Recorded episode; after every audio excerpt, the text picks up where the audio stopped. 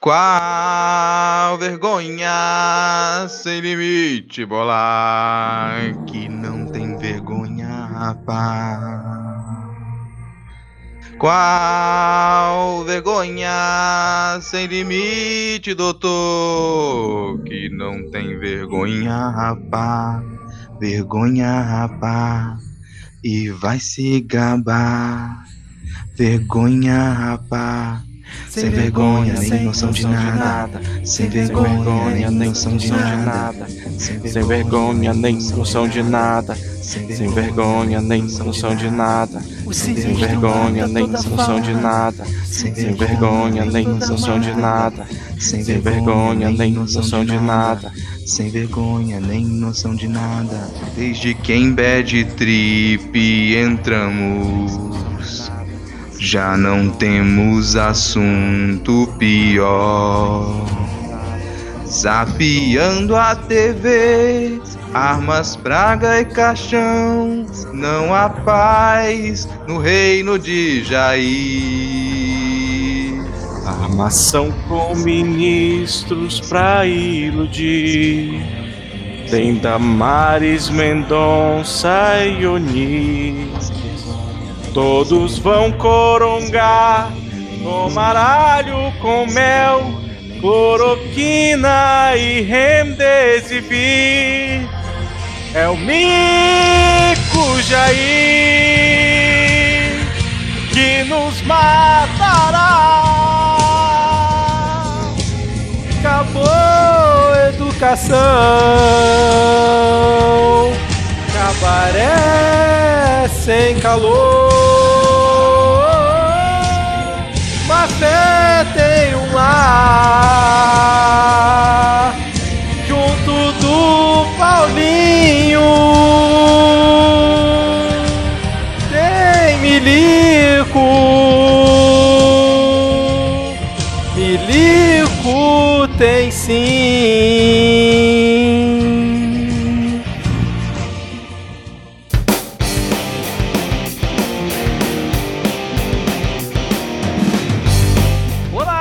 Cidadão e cidadã, tudo bem? Eu sou Vitor Souza e está começando mais um episódio do Midcast Política, o nosso formato que debate semanalmente as principais notícias e causas que ocorreram na última semana e que influenciam no cenário da política nacional. E hoje aqui comigo temos o sempre animado, nosso Simba Rodrigo Hipólito. Tudo bem, Rodrigo? Não, não, não tá bem. É, por várias razões para não estar tá bem. Primeiro que a gente já começou cantando essa música de um filme monarquista. Gostaria de lembrar todo mundo aqui que é fã de, de Rei Leão, né? E se vier reclamar que eu tô destruindo a infância, a sua infância acabou. Se você é uma criança e tá ouvindo esse programa, você não tá no lugar certo. Então você não deve ouvir esse programa sem o acompanhamento de responsáveis, né? E se você é adulta, não tem como destruir a sua infância mais, né? Filmes monarquistas já fizeram isso. Outra razão pra eu estar mal é que aparentemente mudou um, um grupo de bolsonaristas pro segundo andar aqui do meu prédio e já chegaram criando confusão. Então a situação só piora. e completando o nosso trio de hoje, nosso Mufasa, Diego Esquinelo. Tudo bem, Diego? Ó, quero dizer que não tem comprovações que eu esteja desejando um bom momento, mas também não tem comprovações de que eu não esteja. Entendeu? nem que tem e nem que não tem, mas como não tem alternativa, não tem por que proibir. Então, um bom momento para você ouvinte. Eu queria começar hoje dando um disclaimer que hoje eu fui levar a minha jaguatirica para tomar vacina e quando eu cheguei lá, tinha uma família que tinha acabado de perder a sua arara de estimação porque eles tinham dado leite pra arara. Assim, Caramba, leite cara. não é bom dar nem pra mamífero adulto, tá bom?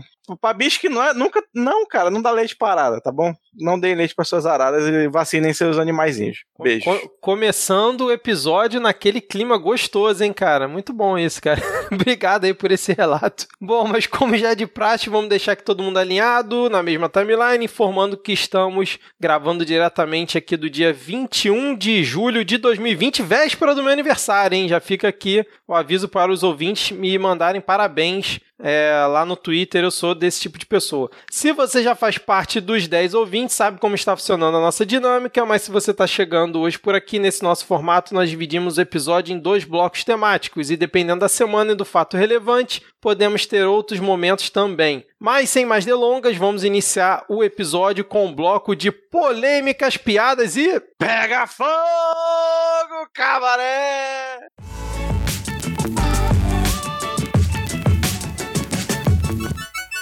Começamos esse bloco falando sobre o pandemito e sua seita da cloroquina. Muitos analistas nas últimas semanas né, disseram que ele estava quase no estilo paz e amor e que talvez o pseudo teste pose negativo dele pudesse torná-lo mais sensível né, ao problema da pandemia. Lembrando que o Brasil já passou da triste marca de 81 mil mortes, 81 mil mortes por conta da Covid-19. Mas como já comentamos aqui, é, ele virou garoto propaganda, né, ainda mais ferrenho da hidroxicloroquina após esse fato aí do teste positivo. E neste último domingo, após cumprimentar seus simpatizantes, retirou uma caixa de hidroxicloroquina do bolso e a exibiu para os presentes em frente ao Palácio da Alvorada, que aplaudiram o medicamento aos gritos de cloroquina, cloroquina. Com certeza, a pior referência à cena clássica do Rei Leão que você vai conseguir ver na sua vida se você for procurar o vídeo depois. A cena foi transmitida ao vivo pelas redes sociais do presidente e o trecho da saudação ao remédio logo viralizou. E aí, senhores, éramos felizes, mais felizes, né, quando saudávamos apenas a mandioca? Cara,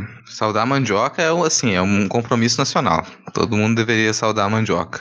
Há poucas coisas para serem saudadas nesse país e uma delas é a mandioca. Agora eu vou te, só te dizer que você tá errado, Vitor. Hum. Porque hum. tem como piorar, cara. Poderia ser muito pior.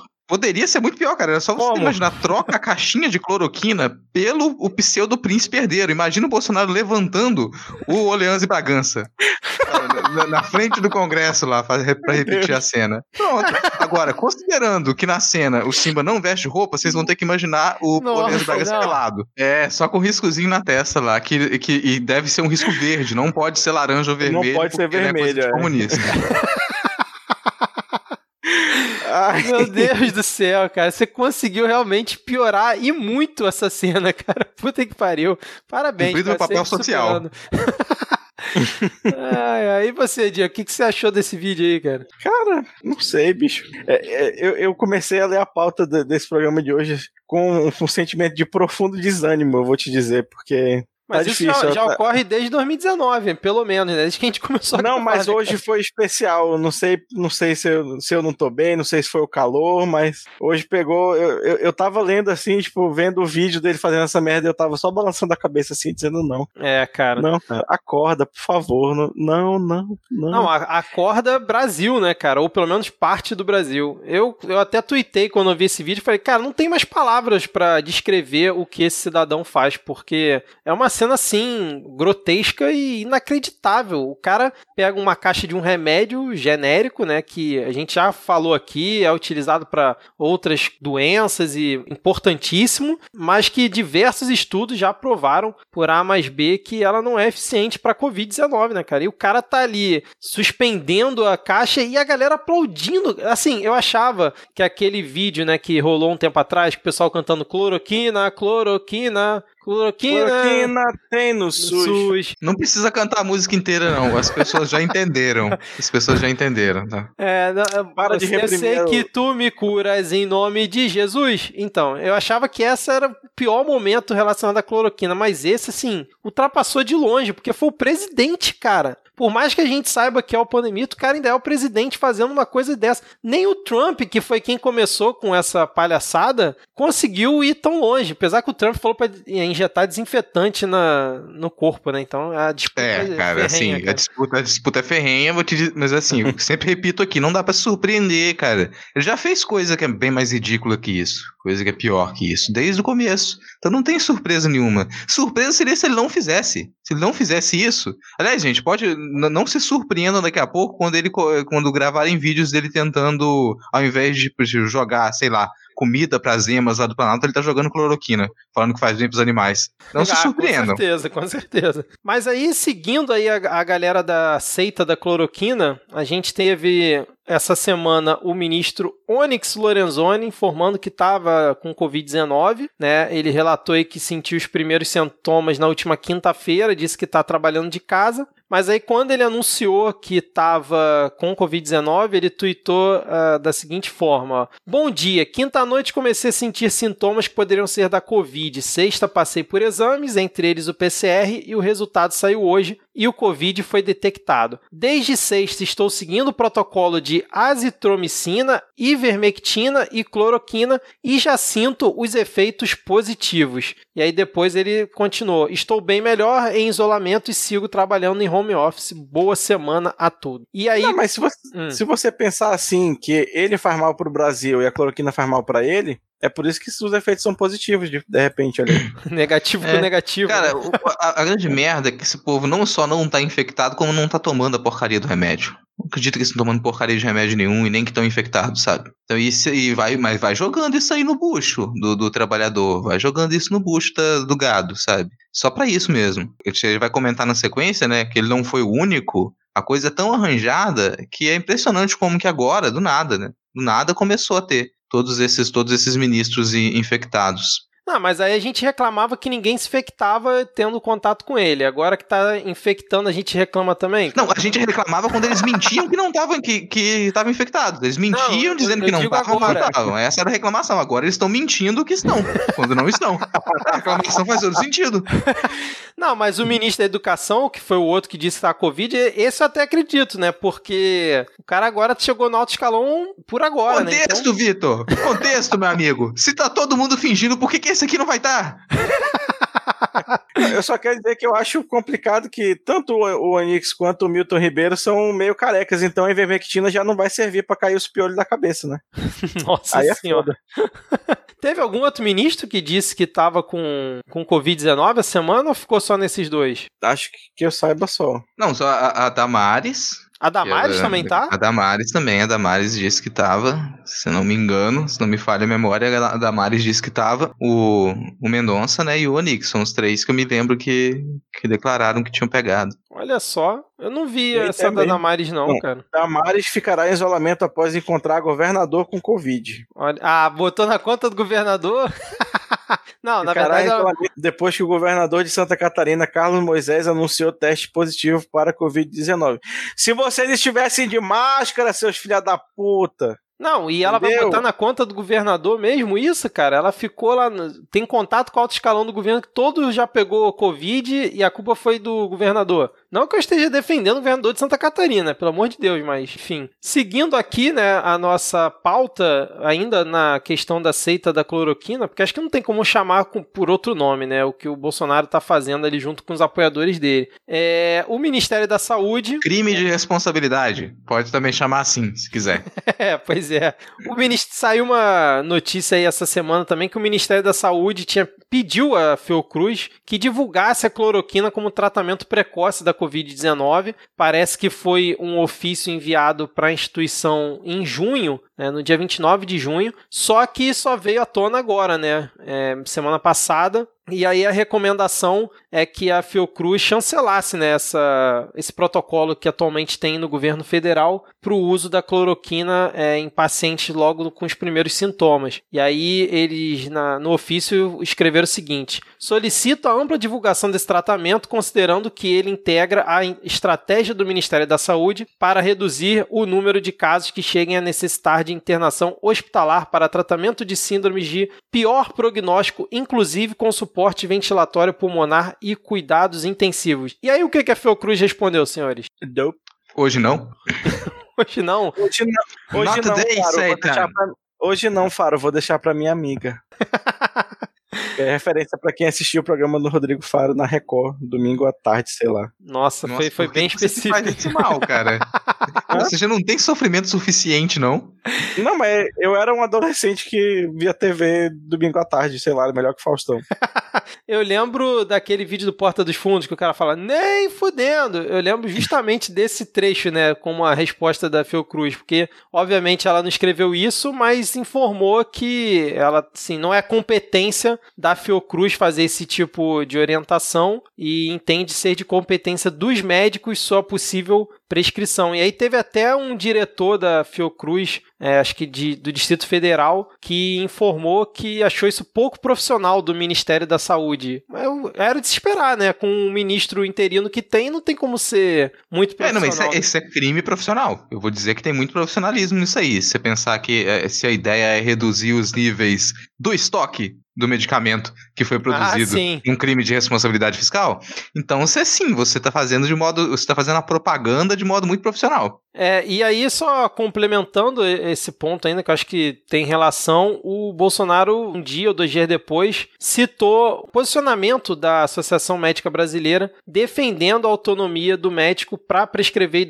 hidroxicloroquina. Só que assim, isso é justamente o que a Fiocruz falou, né? Então, assim, o Bolsonaro meio que tentou rebater a retórica da Fiocruz dizendo que ela já falou, que o médico tem que ter o, sei lá, o livre-arbítrio para ele prescrever da forma como ele acha melhor, né? E não ter que ficar vindo órgãos acima. Cara, livre, sabe o que eu acho mais doido? É que você usou a palavra certa. pro, pessoal, pro pessoal, isso é uma questão de livre-arbítrio. Tipo, foda-se a ciência. Se o médico resolver ignorar a ciência, ele resolver receitar pra pessoa que ela deve fazer sangria em 2020, tá de boa, né? Porque você vai respeitar o livre-arbítrio do médico. Não, é o doutor Astrolábio, que é médico da família desde 1950 e que nunca se atualizou e não leu um artigo desde que saiu da faculdade. É livre arbítrio dele, porque aparentemente medicina agora virou cristalogra é, é, cristalomancia, sei lá, virou tarô. É de acordo com as Não, com tarô ainda é sério. Tarô ainda é uma é. questão séria, meu amigo. Tarô comparado com isso aí tem muita metodologia.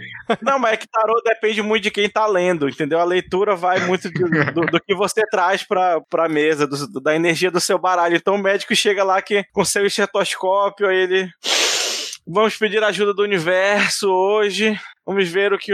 Aí ele bota o estetoscópio no ar, né? E fica ouvindo assim o que as vozes do além vão dizer para ele prescrever. Ele coloca um, que... copo de água em cima do WhatsApp, assim, do, da tela do celular aberta no WhatsApp, coloca um copo d'água e pede a benção do grupo de WhatsApp dos médicos bolsonaristas em cima daquela água, dissolve a cloroquina na água e dá pro, pro paciente. Pronto, esteja curado, em nome do Zap Zap. Não, e aí eu vi até que teve uma prefeitura, acho que foi de Itajaí, né, que tava distribuindo não a cloroquina, mas acho que a invermectina para a população, né? Montou um ginásio, toda uma estrutura pra galera ir lá e pegar suas cartelas de forma gratuita, cara, para poder já tomar preventivamente pra Covid-19. Cara, Pô, eu achei mó divertido. Desculpa interromper de novo, mas eu achei mó divertido em cima disso e tal, é, já que, pô, a galera tá tomando uns remédios que, que pode te matar por outras razões, né? No começo da, da pandemia, já teve alerta da, da OMS dizendo que era muito provável que os números de pessoas que tivessem sequelas e, e, o número de mortes por automedicação fosse muito grande aqui na América Latina. Não deu outra. É mais ou menos o cenário que a gente está vendo. Mas nisso eu achei engraçado o, a declaração do Haddad, né? Que ele falou quase que num tom desejoso, de que, pô, se o presidente está tomando vermífugo, ele pode morrer, né? Ele pode ter um ataque do coração. pode acontecer. Aí, depois, assim, continuamos aí na escalada da cloroquina e vem, acho que, um icônico vídeo que deve ficar marcado nessa pandemia e na história da política brasileira, quando o Bolsonaro vem numa, naquela live dele falar sobre a cloroquina. Ainda tem estado pedir para a saúde levantar que está proibindo a, a tal da cloroquina. A hidroxicloroquina está proibido. Se não tem alternativa, por que proibir? Ah, não tem comprovação científica que seja eficaz. Mas também não tem comprovação eh, científica que não tem, que, não tem comprovação eficaz. Nem, nem, nem que não tem, nem que tem. As esclerosis não tem, não tem, você que não tem. cara, e, e, o pessoal reclamava da Dilma, falava que a Sim, Dilma não sabia cara. se comunicar, né? Que a Dilma. Cara, a mensagem da Dilma, as mensagens da Dilma, elas faziam todo sentido. Tanto faziam todo sentido que as pessoas redescobriram a ideia de que ninguém vai ganhar. E de que não importa quem ganhar, todo mundo vai perder. Mas aí, cara, essa, Zoar, zoaram ela por falar em estocar vento, e aí hoje em dia tem um, um método de, de, de, sequestro de gás carbônico que usa rocha que você extraiu petróleo, cara. É uma é, armação vento, velho ela só estava à frente. Mas, cara, eu achei genial um comentário que eu vi no, no, no Twitch que tem esse vídeo, que é a pessoa falando, ah, então vamos, já que não precisa ter comprovação que funciona, vamos usar de pirona. A pessoa, não, mas de pirona serve, pô, de pirona trata febre, trata dor, trata os é. sintomas.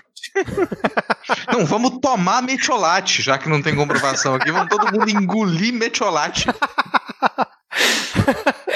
É, foi inacreditável aquele vídeo, cara. Inacreditável. A forma como ele. E, e, o que o Rodrigo falou é importante, porque ele embola as palavras e a gente já tá o quê? No quarto mês aí de pandemia e ele ainda não aprendeu a falar, né? Não foi nem hidroxicloroquina, não. Ele não sabe falar cloroquina. Ele erra quando vai falar cloroquina. É cocoquina, tá ok? Impressionante, cara. É porque tem, tem, tem palavras que ele erra que são propositais. Agora tem, tem muito aí que é. Proposital, cara? Sim, para poder fingir que é do povo, que não consegue falar tão bem. Você acha que, é de, que, que boa parte disso aí não é proposital, cara? Tudo muito bem ensaiado. É igual a mesa que parece bagunçado, mas que de bagunça não tem nada. Que tem a caixinha de cloroquina muito bem posicionada, com uns papeizinhos aqui, um livro do Olavo ali, descascando uma mexerica colar, assistindo uma live do Trump no fundo. Com... Tudo muito bem pensado. E para parecer com, com, com sabe, pra se identificar com o suposto povão. É, é, aquilo, quanto mais se observa, mais artificial fica. Algum alguns desses erros dele também, de fingir que não sabe falar uma outra palavra, sou artificial. Alguns óbvios, outros nem tanto. Quando ele finge errar o nome da Marielle, por exemplo, é descarado ele está fingindo. Outras coisas não são tão descaradas. Agora, esse embolar o argumento, isso é uma demonstração da incapacidade dele de se comunicar mesmo, cara. Pois é, eu só acho que ele é um inapto mesmo, mas eu vou passar a prestar mais atenção no que você falou, cara. Se parece ser proposital, porque para mim ele é só tosco mesmo. Mas, seguindo aqui, lá ainda no nosso querido Solito, né, além da prefeitura de Itajaí, teve aí a gloriosa Unimed Brusque, que passou a distribuir para os seus funcionários um protocolo preventivo de Covid-19 que consistia de hidroxicocoquina, vitamina D, invermectina e zinco quelado com a posologia tirada do cu, administração tirada igualmente do cu, né? Para efeitos que também saíram do cu, porque não existe prevenção para essa doença que não seja uma vacina, tá bom? E aí, nesse momento, eu quero só juntar aqui esses dois casos para dizer força, Sulito. Né, se alguém aí tiver uma vaquinha, algum crowdfunding aberto de alguma iniciativa separatista do sul do Brasil, me manda o link, cara. Eu vou pagar, eu vou contribuir, entendeu? Eu vou ser o garoto propaganda. eu vou fazer jabá, eu vou me esforçar, cara, porque eu sou não, a favor também, cara. o Sul aqui... é seu país, cara. Fica com ele. o Sul é, é seu país. Vamos fazer essa campanha, vamos entrar nessa campanha que o Sul é seu país. E ó, aceitamos refugiados, tá, gente? Quem tiver aí, tá nessa situação, quiser sair dessa situação triste e vergonhosa, a gente tá aqui aberto, pode vir. O Espírito Santo é Mas... quase Nordeste, a gente é quase tão bom quanto. Então pode vir pra cá Mas... que a gente aceita. Olha o espírito do mineiro se mudando pro Espírito Santo, né? Meu Deus. Cara, eu tô Espírito Santo há mais da metade da minha vida. Se eu tiver que elogiar um estado, será esse, não será Minas Gerais.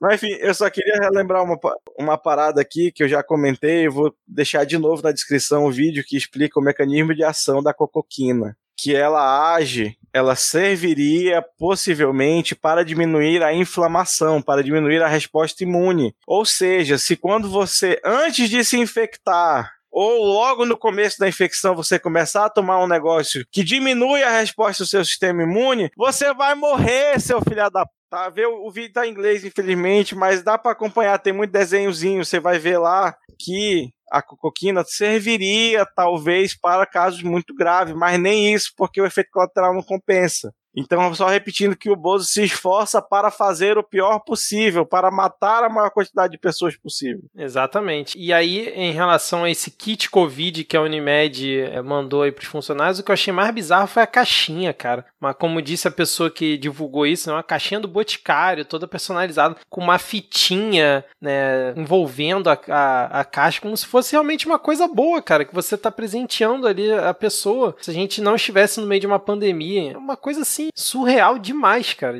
Eu vi várias pessoas no início da pandemia comentando, né, que a nossa sociedade sairia melhor disso tudo e que as pessoas seriam mais solidárias, mais né, responsáveis com o próximo e tal, mais é, é, generosas com os médicos. Olha isso aí, cara. Se isso aí é generosidade, solidariedade, tô fora, cara. Cara, é polêmicas, pedras e fega fogo cabaré, né? Tá, o Pô, você tá começou a falar baixo. coisa triste aí, bicho. Tirar Caraca. a esperança da gente. Foi mal. Pô, pô, me deixou pra baixo eu tava mó alegre, tava mó bem. Você me deixou para baixo. Mas então vamos seguir aqui, chega da, de falar da seita da cloroquina, vamos falar aqui sobre coisa boa, né? Sobre rachadinhas, o que, que vocês acham? Sobre vazamentos de operação que, segundo segundo o desembargador Paulo Espírito Santo do Tribunal Regional Federal da Segunda Região, não ocorreu, né? Pelo menos a princípio é, não tem indícios de que o advogado Victor Granado Alves, é, que é ex-assessor do Flávio Bolsonaro, teria participado aí do, do vazamento de informações da Operação Furna de Onça, que foi é, denunciada pelo Paulo Marinho. E aí o que eu achei mais interessante nesse habeas corpus que o, esse desembargador concedeu, suspendendo a investigação em cima desse advogado, foi o seguinte: quando o advogado foi prestar depoimento no Ministério Público, né, ele se recusou a prestar depoimento. Aí, por conta disso, a Procuradoria converteu a condição dele de testemunha, né, no caso, para investigado. E aí, como ele virou investigado, a OAB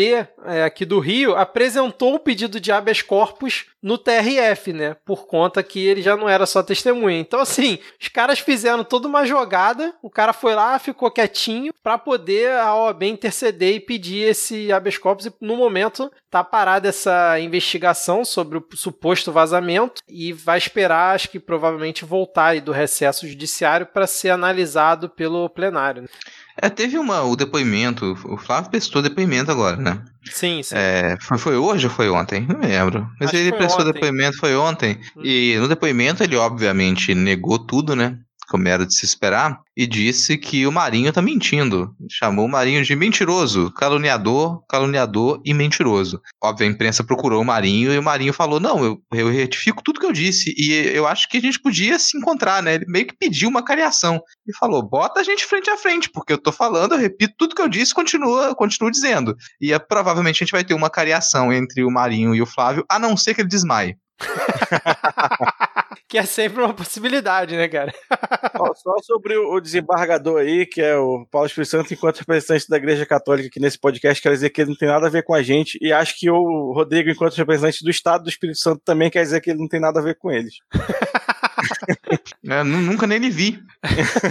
nunca nem lhe vi. Mas seguindo Mas, cara, aí... Antes, antes, antes, é, é só comentar que enquanto essas investigações estiverem no Rio de Janeiro, vai ficar nesse, nessa putaria de, de vai e volta, habeas corpus e prende só, porque, mano, é todo mundo misturado ali, entendeu? Todo mundo tá com o rabo mais preso que o. Opa, não, pera, ele tá solto já, tá em casa, né? É. Não, todo mundo ali já comprou casa de fulano, cara. Todo mundo ali se conhece, porque já trocou apartamento, né? O pessoal super se apoia. Aliás, isso aqui, se vocês aprenderem, provavelmente o Vitor vai comentar agora, sobre um esquema que a gente chama Pode de cooperativa. Puxar. Pode puxar. É um esquema que a gente chama de cooperativa. Pra você ver como é que esse pessoal é realmente comunista, eles estão pensando num sistema de cooperativa em que cada, cada um colabora com o dinheiro vazado que pode. Então, se você, você conseguiu, sei lá, 30, 40 mil de uma rachadinha de um gabinete, você pode colaborar com fulano, conseguiu 15, outro fulano lá conseguiu 150 mil, e se cada um der a sua parte desse dinheiro ilegal, você consegue comprar alguns imóveis. E você pensar que você tem um esquema que é uma grande cooperativa de vazamento de dinheiro público para comprar imóveis, né? E com esse bem imóvel, a gente consegue rastrear melhor para onde que foi esse dinheiro público, que é basicamente o que a gente tem nessa família, uma família super empreendedora, mas que apoia a sua comunidade legal. Que essa é uma mensagem para se passar aí para você, colega traficante, para você, colega ilegal, você que está pensando aí em abrir o seu empreendimento legal, em abrir a sua pequena empresa na comunidade para estar aquém da lei, você pode pensar em fazer isso de modo comunitário, fazer isso de modo cooperativo, porque se você tiver o apoio dos seus parceiros, você provavelmente não será pego. É basicamente o que a gente tem aqui em torno da família Bolsonaro e com a família Queiroz. Exatamente, cara. Não, é impressionante como essa família e os amigos estão em volta, né? Eles conseguem fazer uns negócios mais lucrativos e surreais do que os gráficos que o Samidama apresenta, né, para falar sobre a Covid-19, porque... Pô, aí ofendeu, hein? uh! Eu vou começar que tem dois casos, né, que saíram semana. Primeiro foi que parece que o Queiroz ajudou a mulher do Flávio Bolsonaro a quitar a parcela de um apartamento, né? Ele teria depositado 25 mil reais em dinheiro vivo na conta da mulher do Flávio Bolsonaro uma semana antes do casal quitar a primeira parcela, né, da compra de uma cobertura que estava em construção na zona sul do Rio de Janeiro. E assim, são muitas coincidências, né, cara? Porque dias antes, né, da, do Flávio Bolsonaro pagar, acho que foi em torno de 110 mil reais pela entrada, teve esse depósito do Queiroz. Aí, dois dias depois, entrou na conta da esposa do Flávio 74 mil reais de uma aplicação financeira, que até aí ok, né? E aí, depois, no dia 19, teve um novo depósito em espécie, que aí não revelaram é, quem foi, também feito na conta da, da mulher do, do Flávio Bolsonaro, e aí, com isso, conseguiram totalizar esses 111 mil reais, e aí, dois, três dias depois, teve um cheque dela de 73 mil reais compensado. Mas, assim, é realmente um um esquema de comunidade, essa, essa galera, né? Cara,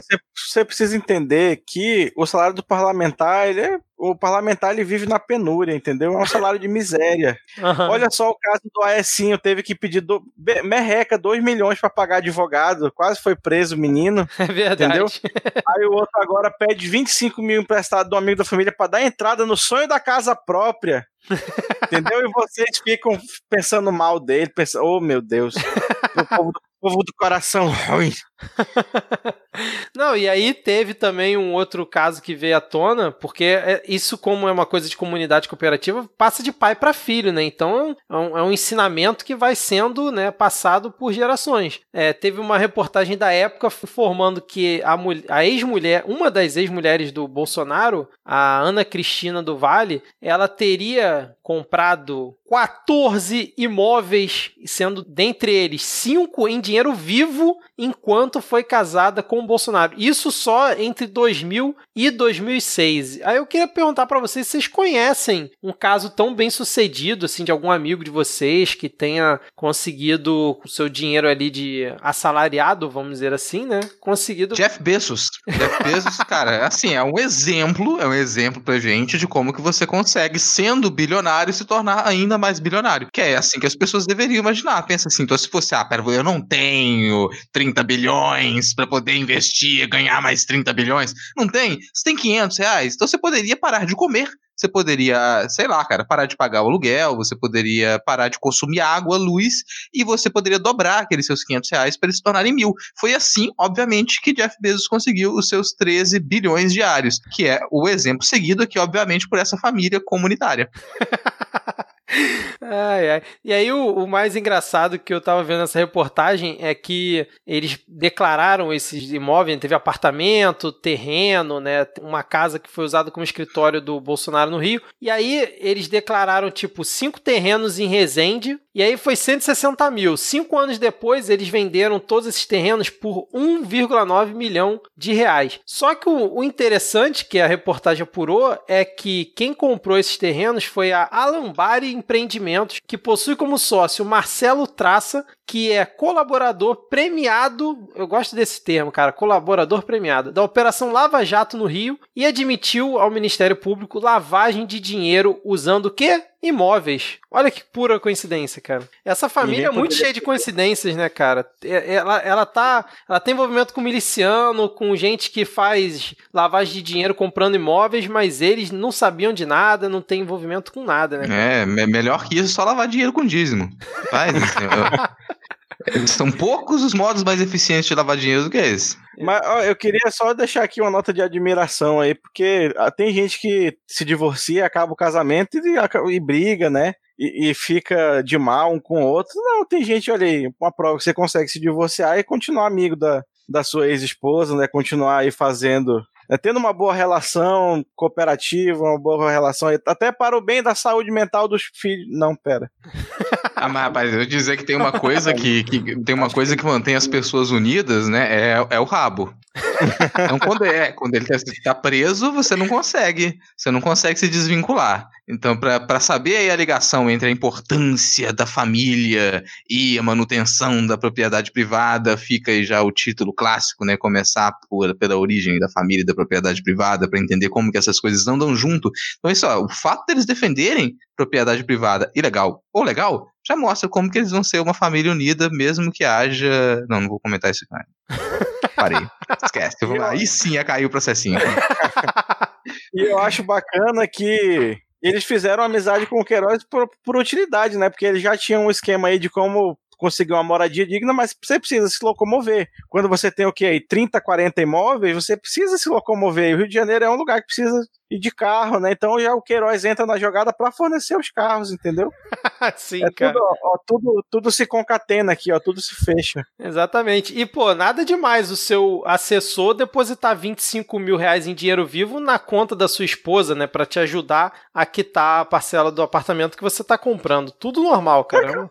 É porque pra que passar por banco, cara? Você gosta de banco? Eu não gosto de banco. Eu não gosto, de, gosta banco de banco também, é. Né? Então tá aí, esse pessoal tá, pra, também não gosta de banco. Disruptivo, Por favor, né? Deixa. Disruptivo, cara. Abandona o banco.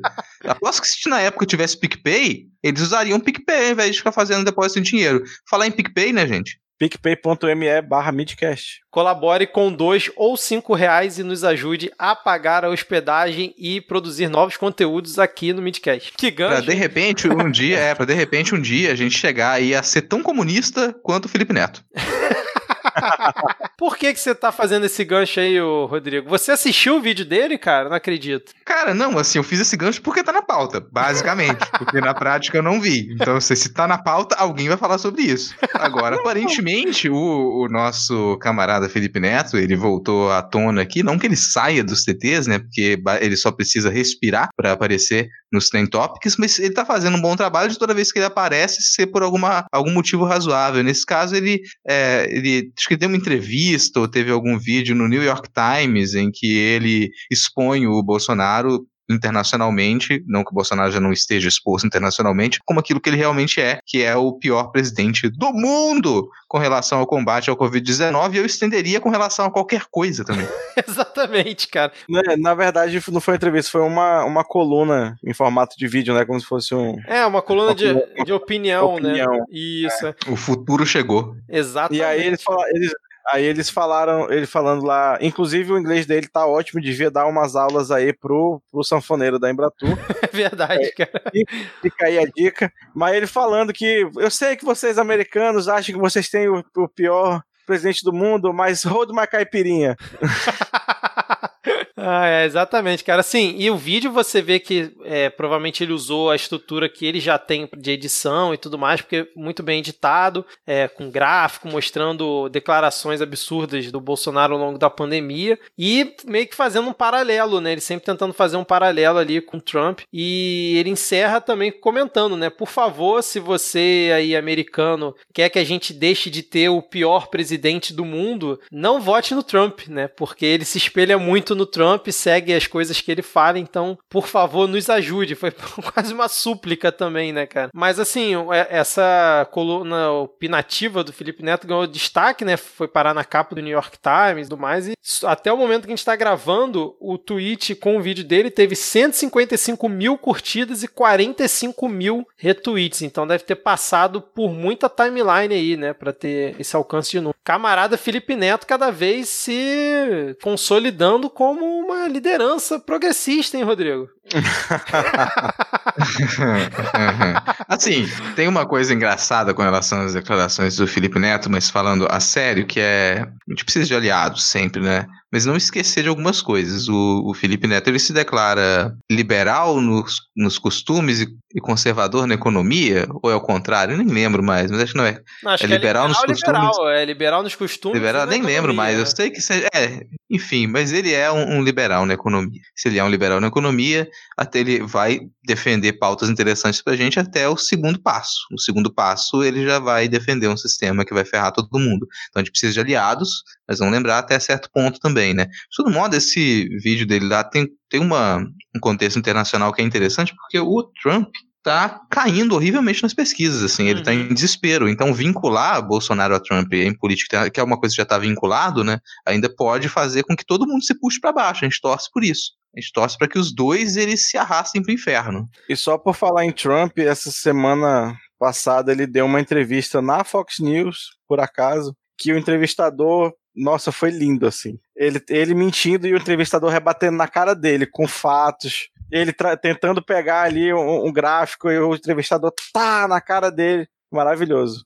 É, e, e, isso foi na Fox News, né? Você não consegue imaginar isso acontecendo é. com o Bolsonaro no SBT ou na Record, que é para quem ele dá entrevista, né? Jamais vão fazer é. isso, né? Vão só passar pano e pedir a bênção para ele. Né? É, as pessoas que tentaram apresentar fatos na CNN aqui foram demitidos lembrar disso, sabe? Se for um comparativo com uma rede que ela vai ter posições de direita nos Estados Unidos, aqui a, CNN, quando teve alguém apresentando fatos, apresentando dados aqui, em pouco tempo foi demitido. Ou foi obrigado a pedir demissão.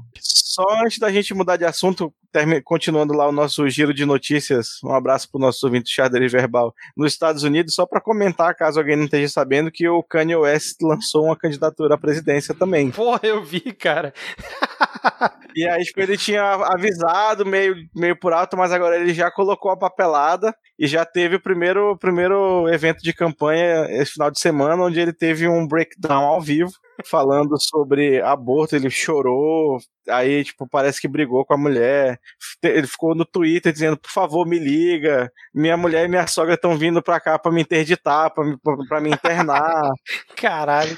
É assim, cara, o, Ken, o, o, Kanye, o West é, é imprevisível, né? Eu, tenho, eu tô aqui diante de uma especialista em Kanye West, que é a Alana.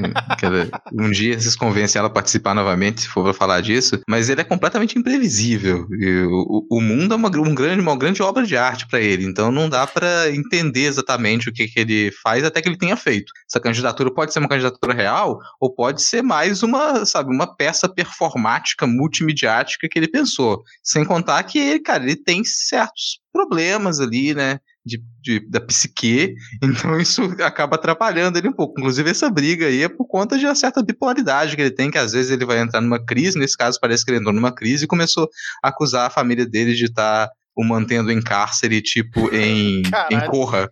Ele tava acusando a, a família lá de estar tá, é, mantendo ele preso, tipo, em Corra. Esse era o comparativo, né? Então, falar de, de Kanye West é uma coisa muito complicada. Mas, assim, só se eu puder desejar alguma coisa, que ele faça as pazes, né, com a sua família. E segundo, que ele leve a candidatura a termo, porque pelo menos vai dividir voto na, na ala da direita lá. Ai, ai. Mas vamos seguir aqui, né? Terminando esse giro internacional. Na verdade, não terminando, né? Vamos agora para um, um outro ponto do globo terrestre, que é o Chile. Por que o Chile, Rodrigo e Diego? No episódio passado a gente fez uma previsão completamente esdrúxula sobre aquele caso do príncipe nigeriano, que talvez alguém tivesse usando aí o cartão do Bolsonaro para fazer compras na AliExpress, pagar voo da FAB, e eis que, tipo, dois dias depois que a gente gravou, surge a notícia que uma loja de departamento chilena denunciou 26 dos seus funcionários na justiça justiça por terem feito compras fraudulentas com o cartão de crédito do presidente Jair Bolsonaro, cara. Que momento, hein? É, cara, só pra dizer que a previsão ela foi totalmente baseada em cunhologia tuística, que a gente fez lá um, uma grande pesquisa nos tweets do Eduardo Cunha para poder imaginar o que, que, vinha no futuro. E aparentemente, em parte, a gente acertou. Talvez a gente tenha errado, porque é difícil interpretar, né? Toda, o, todo o material que está dentro do tweet do Eduardo Cunha, mas a gente fez essa previsão e, em parte, ela estava certa. Essa, pelo que foi noticiado, pelo visto, isso é em decorrência de, de um vazamento de dados anterior tinham vazado os dados particulares do, do Bolsonaro e família uns meses atrás, e em decorrência disso tinham conseguido fazer algumas compras no, no cartão da família, numa, numa loja específica muito popular lá no Chile. Cara, foram 27 mil compras, né, usando o cartão do Bolsonaro, do Carluxo e do, do Flávio Rachadinho. Mas, cara, quem manda o, o e-mail do príncipe nigeriano para ser analisado por uma equipe técnica, clica em absolutamente todo o banner de aumente seu pau que aparece na sua frente no, nos e-mails de spam, cara. Ai, ai. Acho que comprou foi pouco, inclusive. Eu acho melhor a gente nem fazer previsão, cara, que tá arriscado amanhã surgir alguma outra notícia esdrúxula aí, cara, porque depois dessa. ai, meu Deus do céu. Bom, e agora então vamos para o nosso Momento Carluxo. Olá, ouvinte do Midcast. Antes da gente ir para o próximo bloco, eu queria te lembrar que você pode nos apoiar pelo PicPay ou pelo Padrim com dois ou cinco reais. Esse valor ajuda demais a gente a pagar a hospedagem aqui do podcast e ainda incentiva o nosso trabalho de produção em novos formatos, novos episódios. Então, se você quiser nos apoiar pelo PicPay, basta baixar o aplicativo na Apple Store ou na Play Store, procurar por Midcast e assinar um dos nossos planos, ou se você quiser fazer pelo Padrim, principalmente porque tem a opção do boleto, você basta acessar padrim.com.br barra midcast. Essas são as nossas duas opções. Beleza? Então vamos agora para o nosso próximo bloco.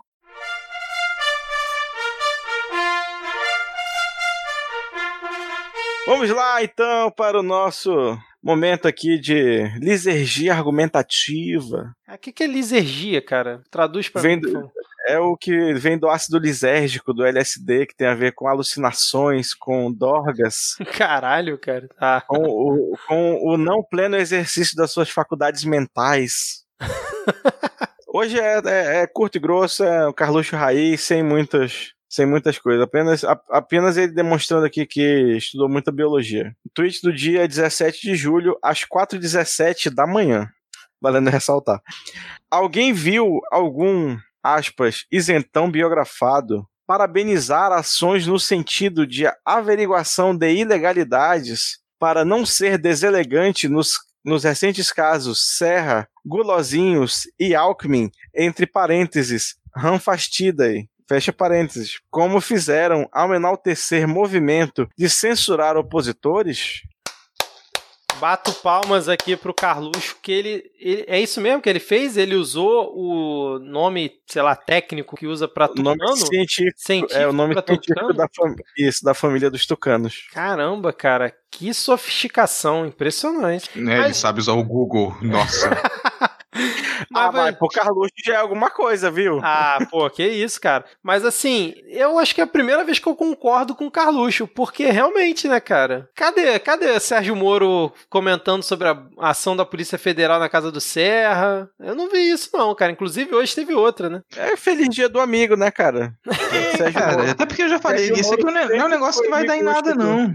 Um negócio que vai dar em nada, não. Isso aí é a Lava Jato desesperada pra continuar a existir. Porque a gente até já quase declarou o fim da Lava Jato aqui um programa atrás. E a Lava Jato tá, tá na mira, tá quase tá, tá para se desfazer se realmente a base de dados dele for compartilhada com a PGR, como existe projeto para tal. Então eles estão desesperados estão começando a mostrar serviço. Como já não sobrou muita gente do PT para eles perseguirem, né? Não dá para eles do nada estalarem os dedos e prenderem o Lula de novo, e nem teria o mesmo efeito. Eles estão fingindo que estão declarando algumas coisas ali que estão em investigação desde 2014. Tem coisa ali do, do e do Alckmin que podia já ter, ter tido efeito de 2014 para cá. E eles nunca fizeram questão de, de fazer busca e apreensão, de fazer realmente uma investigação. Agora eles só estão dando uns techs ali em algumas coisas que já estavam armadas, mas que é abertura de inquérito, uma busca e apreensão aqui. Não é nada que eu acredito que vai dar realmente em alguma coisa. Inclusive, já estava complemento a isso, é uma coisa que nem estava na pauta, né? Mas é, acho que foi o Toffoli, foi hoje ou ontem, não sei. Foi hoje. Foi. Ele foi hoje, né? Que ele ele deu uma ajuda pro, pro Serra aí também, porque tava marcado uma, uma busca no gabinete do Serra. O Alcolumbre pediu pro Toffoli falar: então, cara, sacanagem isso aí, né? Tá melindrando gente aqui embaixo. E aí o Toffoli foi lá e falar: pô, não pode, então não vai ter. Busca nem vistoria no gabinete do Serra. E não teve. E fica por isso mesmo. Isso aí ninguém precisa falar disso. Nem na nossa pauta entra. Quanto Cara- mais, né, na, na pauta de, de grandes jornais. Cara, mas eu lembro que ano passado rolou uma busca e apreensão no gabinete de algum senador, que eu acho que até o Diego, na época, com muita dor no coração, né, defendeu que não se deveria fazer esse tipo de busca é, dentro do Senado. Vocês lembram quem foi? E agora tá Não, mas essa busca, se eu não me engano, ela foi, é, foi é, apontada, foi pedida pelo STF na época. E aí era até o comentário de Diego, pô, o STF não deveria fazer esse papel. Não foi o contrário. Eu tinha, na época tinha sido um juiz de uma instância inferior. É. Foi justamente por isso que eu falei. Agora, nesse caso aqui, é uma, é uma. Dentro de uma investigação, supostamente, também não concordo com isso, mas supostamente isso aqui é o que sempre aconteceu dentro da Lava Jato. Você sai pedindo busca, apreensão e vistoria em todo, em qualquer lugar. E quando não se fazia, pedia busca e vistoria e não se fazia com relação a autoridades de esquerda. Aí o pessoal já ia falar: opa, peraí, ela tá protegendo, não pode proteger. Agora, no caso dos, dos melindrados protegidos, Isso aí é qualquer estalar de dedos e tá tudo bem. Vamos seguir a lei agora. Agora a lei tem que valer. Então ninguém vai poder fazer vistoria lá agora, não. É, eu vim pesquisar aqui, foi no gabinete do líder do governo, é o Fernando Bezerra, na época, em setembro do, do ano passado, cara. Que aí até o Alcolumbre disse que ia questionar isso junto ao Supremo Tribunal Federal. Dessa vez ele se antecipou, né, cara? Uhum. Será que, será que algum Ranfas de bateu nele antes, já sabendo que ia rolar essa operação, cara? Mas assim, é, é, é tocando, né, cara? É PSDB, ninguém vai preso, pronto. É. Sei lá. Eu não, eu, eu não consigo nem conceber um figurão desse do PSDB passando na porta de uma cadeia, pra ser sincero. Não, teve até um que foi preso, né? Aquele já antigão, mas tipo, o cara já tava totalmente É. fora do, já, do cenário político, já tá aposentado. é. né? Eduardo, é o Eduardo Zeredo, né? Isso, exatamente. Mas também, porra, o Eduardo Azeredo.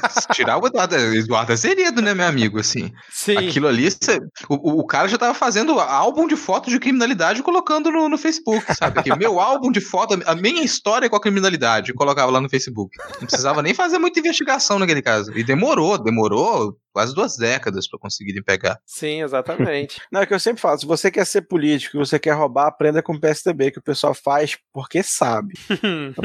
É o pessoal que corre, corre ali pelo, entendeu? Pelo, pelo caminho das pedras. exatamente. Puxa o veneno. Vamos lá, e outro tweet de anteontem, dia 19. O que Sérgio, com S minúsculo, fez e qualquer um sabe que não foi sozinho, estes expondo reunião particular e ministros sendo pressionados. Na verdade, o ministro sendo pressionado na reunião era ele, né? Mas tudo bem. Revelam quais os planos dos biografados. Se fosse algo isento de verdade, que todas as reuniões de todos os poderes obrigatoriamente fossem expostas, mas não. Agora, é isento de verdade ou é isento de verdade?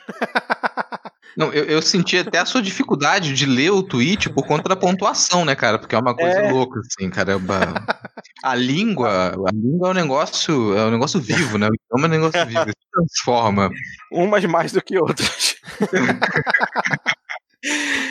Mas assim, eu só queria dizer que eu coloquei tweet aqui porque eu apoio que várias reuniões deviam ser expostas mesmo. Ou seja, dois tweets que a gente concorda com o Carluxo, né, cara? Olha aí. Não, e ele fala, né, ministros sendo pressionados. Realmente, tinha um ministro sendo pre- pressionados. Porra, pressionado por caralho. Exatamente. E, e ele acha o quê? Que isso tá de boa, né? Que é pra ser assim no dia a dia e tal. Porra, cara. Ai, meu Deus do céu. Não, e aí ele completa, né, falando que, ó, diante de atos expressamente políticos, o Brasil tava trava propositalmente. Os brasileiros pagam, perdem empregos e afundam. Tudo tem método. Mas o bom é deixar a boiada passar, né? Como o Salles quer na reunião, né? Isso aí que, que tá de boa. Eu concordo também, olha, diante de atos expressamente políticos, como ser contra a quarentena, como divulgar cloroquina, como ser contra o uso de máscaras, o Brasil trava propositalmente. Os brasileiros pagam, perdem emprego e afundam. Tudo tem método, tem matar. Parabéns. Exatamente. Parabéns, Carluxo. Você foi certeiro nas suas análises essa semana, cara. Puta que pariu. Enfim, é isso? Mais um comentário? É, Só que ele tava reclamando que a mãe dele comprou um apartamento em Brasília e ele falando que, ah, mas eu vou para perto da minha família, do, do- do- dos- juntar pais com netos, mas eu continuo no Rio de Janeiro. Eu digo, mano, Ah, é verdade, cara. Essa, é- que história foi essa, né? Vou me mudar para Brasília, mas continuo como vereador no Rio de Janeiro. E Fodam-se, vai tentar eleitores. reeleição, né, cara? Vai Vai, tentar reeleição também. E vai domicílio- conseguir. Domicílio eleitoral de cu é rola, né? Então, É, exatamente, cara. E, e, tipo assim, sem cerimônia nenhuma, né? Fodam-se eleitores do Rio de Janeiro, porque eu sei que vocês são trouxas e vão votar em mim, então vou para Brasília ajudar meu papai. Bom, agora, caro ouvinte, nós vamos aqui continuar a gravação né, do nosso conteúdo extra. Então, se você quiser saber o que, que a gente vai comentar agora no próximo tópico, antes da parte que todo mundo acha chato, apoie o Midcast pelo PicPay ou pelo Padrim, PicPay me barra midcast ou padrim.com.br barra midcast nos apoie no plano de 5 reais que você poderá receber conteúdo extra aqui nosso, né Diego? e a única garantia que nós fazemos sobre o conteúdo extra é que a qualidade dele vai ser tão duvidosa ou mais do que a qualidade do episódio semanal. Beijos de luz. então agora a gente vai fazer a gravação do conteúdo extra, mas aqui no episódio regular vamos para a parte que todo mundo acha chato. Começando a parte que todo mundo acha chato. E a gente já vai começar aqui com uma atualização de notícias passadas. Em episódios passados a gente comentou sobre a morte da Cinemateca, logo depois que a, a namoradinha do fuzil, né, a Regina do Teste, deixou a Secretaria Especial de Cultura. Ela foi, ela supostamente iria para a presidência da Cinemateca inventar um cargo para ela. Até hoje ela não foi, e a Cinemateca continuou caindo aos pedaços. Última notícia que a gente teve é que a empresa de segurança que cuidava da segurança da Cinemateca 24 horas, ela deixou de cumprir o seu papel porque deixaram de pagar a Cinemateca.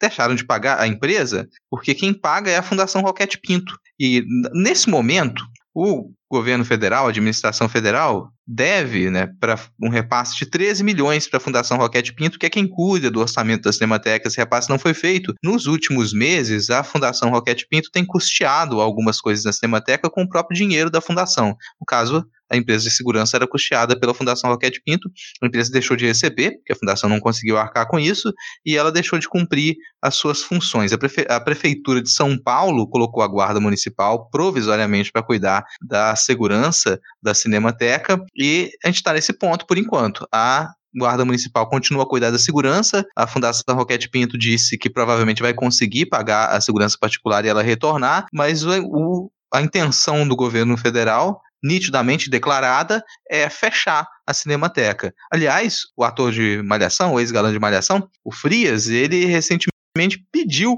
as chaves da Cinemateca. Ele falou que ele queria as chaves da Cinemateca para ele ir lá tomar conta da Cinemateca, o que obviamente foi negado, porque ele não pode fazer isso. cara, quando eu vi isso, eu achei inacreditável, cara. Ai, meu Deus do céu.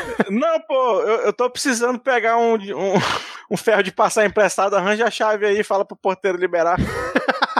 Não, e lembrando que a prefeitura está tomando a frente para tentar solucionar essa questão da segurança, mas é, em teoria ela não tem participação na gestão da Cinemateca porque é gestão federal essa merda, né, cara? Então, assim, Sim. cada dia mais claro e eles não deixam nem assim, não fingem mais, né? Que, é, que o objetivo é destruir mesmo. Impressionante, cara. É, é o governo federal se complementando enquanto a expressão do combo do cidadão de bem, né? Mentiroso, corrupto e agora caloteiro. Exatamente, cara. Perfeito. É, até eu vou deixar a indicação que nesse episódio sai na sexta, né? No domingo a gente já vai ter pataquadas, e essa provavelmente vai ser uma das notícias comentadas no Pataquada, lá no feed do Não Pode Tocar. Então assinem o feed do Não Pode Tocar para acompanhar os nossos programas e ter mais notícias sobre esse descalabro que é o desmonte do sistema cultural no Brasil. Continuando aqui com nosso ódio de cada dia, né? Algo que é frequente aqui no Midcast, a gente sempre bate nessa tecla, porque é inevitável. Um dos campos nos quais o governo Bolsonado tem conseguido mais êxito na destruição é a política ambiental. Ela, nos últimos tempos, tem sido alvo de críticas, finalmente, por quase toda a imprensa de peso internacional e nacional, porque desde que os dados sobre desmatamento foram revelados nas duas semanas atrás, e a gente até comentou o que aconteceu no INPE, né, uma reestruturação para poder servir melhor aos interesses da política de destruição ambiental do governo Bolsonaro, isso ficou mais em, em evidência. O desmatamento cresceu muito em 2019 e em 2020. Recém, no, nessa última semana, inclusive, a gente tem um aumento do número de queimadas, mesmo depois do governo ter proibido queima, as queimadas por 45 dias, né? Como se ele fosse fazer isso na caneta e não continuasse a incentivar. e o, o Ricardo Salles, ele obviamente virou o alvo, né? Descobriram quem é o Ricardo Salles, pelo visto. Muita surpresa, eles descobriram quem é o Ricardo Salles e se tem requisitado que ele deixe o, deixa o cargo de ministro, porque se verificou que as políticas dele vão contra os interesses da pauta, então ele seria acusado aí de improbidade, não poderia continuar como ministro, como desministro do meio ambiente. A gente está batendo nessa tecla já há alguns episódios, imaginando que logo logo ele vai sair do governo, talvez aí com uma saída no estilo Weintraub, tentando deslocar ele para o exterior. E lembrando que ele é condenado já também, ele não é uma pessoa que poderia assumir o cargo de ministro do, do meio ambiente como ele assumiu. Então ele tem, recebido, tem sido alvo de críticas, mas o, o principal argumento que tem que ser colocado, e que é o que às vezes surte efeito, é que investidores internacionais eles simplesmente não vão investir no Brasil, eles não se sentem confortáveis para investir no Brasil enquanto não há sinais de que você tem uma melhora na política ambiental. O Mourão tem assumido como porta-voz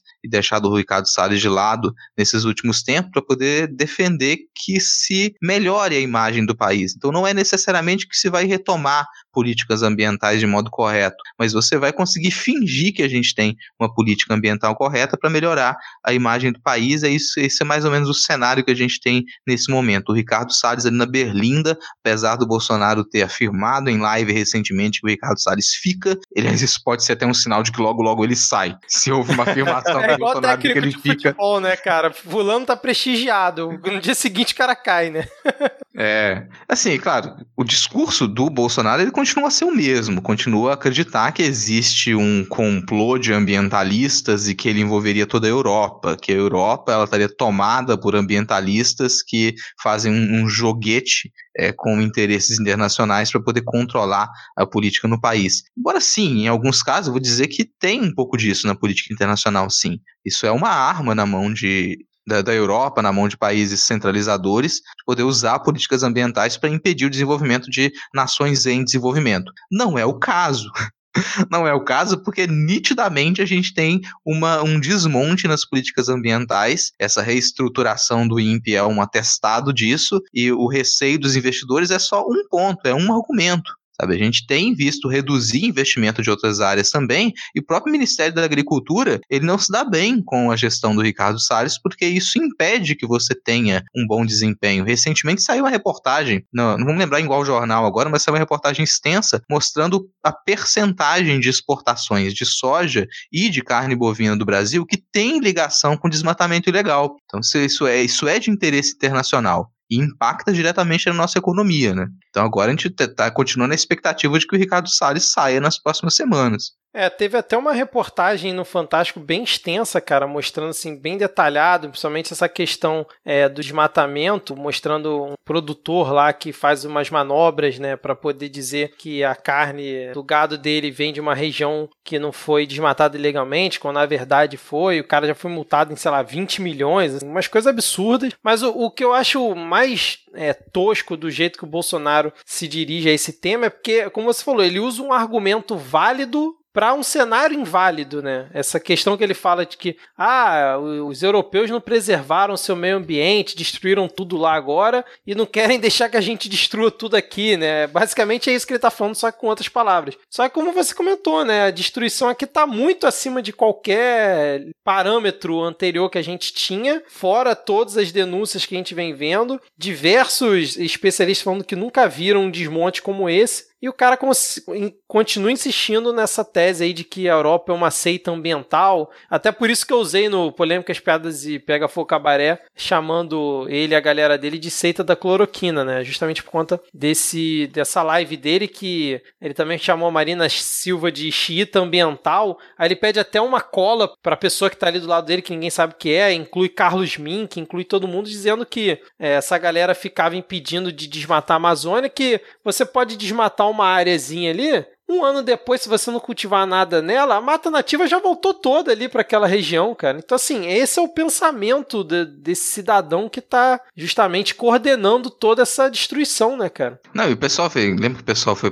foi processar o, o Weintraub por racismo, né, por fazer piada com sotaque de orientais, e todas as vezes que o Bolsonaro usa xiita como um adjetivo para alguém que seja radical em alguma coisa, só a única coisa, antes de, de, perceber qualquer coisa que ele tenha dito, cara, já me dá nos nervos ele, ele usar essa expressão. Uhum. Não, e sendo que nem são radicais, né, ele citou Marina Silva, Carlos Mink, se essa galera... Oh, meu radical... Deus, o ministro, do, o ministro do meio ambiente que defendia o meio ambiente, é, radical. Exatamente, cara. Cara, eu vou assim, aí eu vou, vou, vou, puxar o realismo aqui, e isso é triste, mas o Salles não vai se ferrar. O Salles é o tipo de pessoa que, cara, ele é total sabonete, assim. Ele é advogado mafioso, ele é um mafioso. Ele é um mafioso condenado, e não adianta condenar esse cara, ele simplesmente vai conseguir sair bem. Se tem uma pessoa nesse governo ali que tá, que tá pouco se lixando se ele vai ser condenado, que não interessa a ele, ele vai conseguir sair bem. Ele consegue se desvencilhar do que for necessário. Você pode condenar, pode dizer o que for, sabe? Ali você está lidando com um advogado mafioso de alto nível. Esse sujeito é uma,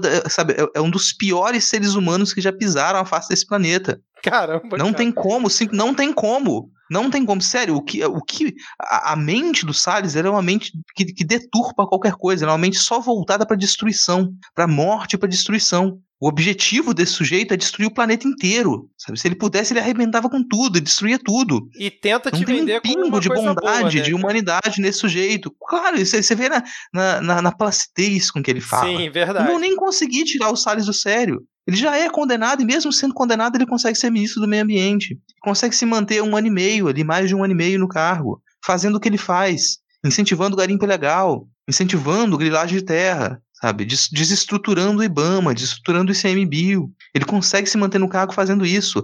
É a área do governo que o governo é mais bem sucedido nas suas promessas. Tudo que o governo prometeu com relação ao meio ambiente, todos os malefícios que ele prometeu causar, tem causado em dobro. Não, e, e também, na, você falou mais eficiente, também na, na distribuição de armas para o cidadão médio, cidadão de bem brasileiro, né? Teve até uma reportagem extensa do Fantástico sobre o quanto de armas já foram distribuídas, né? Pela galera dos CACs em 2019, é um número absurdo, né? Então, junto com a política do Salles, realmente são as mais bem-sucedidas do governo, né? Que é só matar e destruir, cara. Não, E o é próprio foda. presidente da Associação de Tiro Esportivo, ele na entrevista ele fala, cara, a gente não pediu isso. É, exatamente. A gente nem pediu que liberasse toda essa munição pra É. gente. Gente- Isso não é interesse nosso, isso não cumpre os interesses da Associação de, de Tiro Esportivo. É, ele até falou que queria uma flexibilização, mas não nesse nível, né, cara? Que lembrando que Serginho Moro assinou essa merda, né? Corroborou com tudo isso que tá aí. Mas fala aí, Diego. E é, e é foda que essa galera super se vangloria do país ser um. do Brasil ser um país agroexportador, enquanto mata qualquer tentativa de indústria, de indústria nacional, porque nosso destino é basicamente ser um grande fazendão. Sendo que, assim, se acabar a Amazônia, dá, dá ruim pro mundo, sabe? Não é só pra gente. Assim, a galera da, daí do, do Sudeste que já tá sem chuva direito, se acabar a Amazônia, acaba. Tipo, se você olhar o mapa do mundo, só não tem um deserto aí onde tem o tipo o, o semiárido barro, o resto do Brasil por causa da Amazônia. E aí a galera fica se vangloriando de exportar porra de soja e minério de ferro que não tem valor agregado nenhum.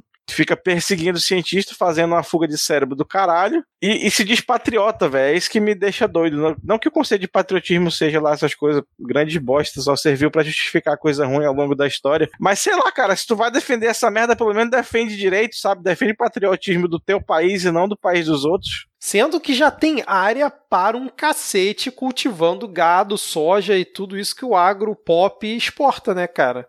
Tem dois estados inteiros, tipo, três, Acre, Roraima e Amapá só serve pra monocultura e pecuária, mano. É, não, fora ali Mato Grosso, Mato Grosso do Sul também, né, cara? O meião do. Não, mas isso eu tava falando de Amazônia. Ah, tá, da Amazônia. Sim, sim, É. sim, com certeza. Enfim, seguimos ou mais algum. E, mas assim, se deixar uma, deixar uma mensagem esperançosa, é vamos cruzar os dedos aí para que pelo menos o Salles saia nas próximas semanas, que é provável, não sei se nas próximas semanas ou no próximo mês, dois meses, mas ele tá na Berlinda para sair, porque nenhum grande investidor mais é, isso é- fica dito de modo subliminar. Apesar de nenhuma das cartas, nenhuma das requisições, nenhuma das declarações de investidores internacionais dizerem com todas as palavras, a gente quer que o Ricardo Salles saia, é isso que está incutido ali. Então é quase já um requisito para que volte o investimento, para que a gente volte a ter confiança, tem que tirar o Salles. Não, e aí agora você me lembrou uma situação que o Mourão, em toda entrevista que perguntam pra ele do Salles, né, da- do combate lá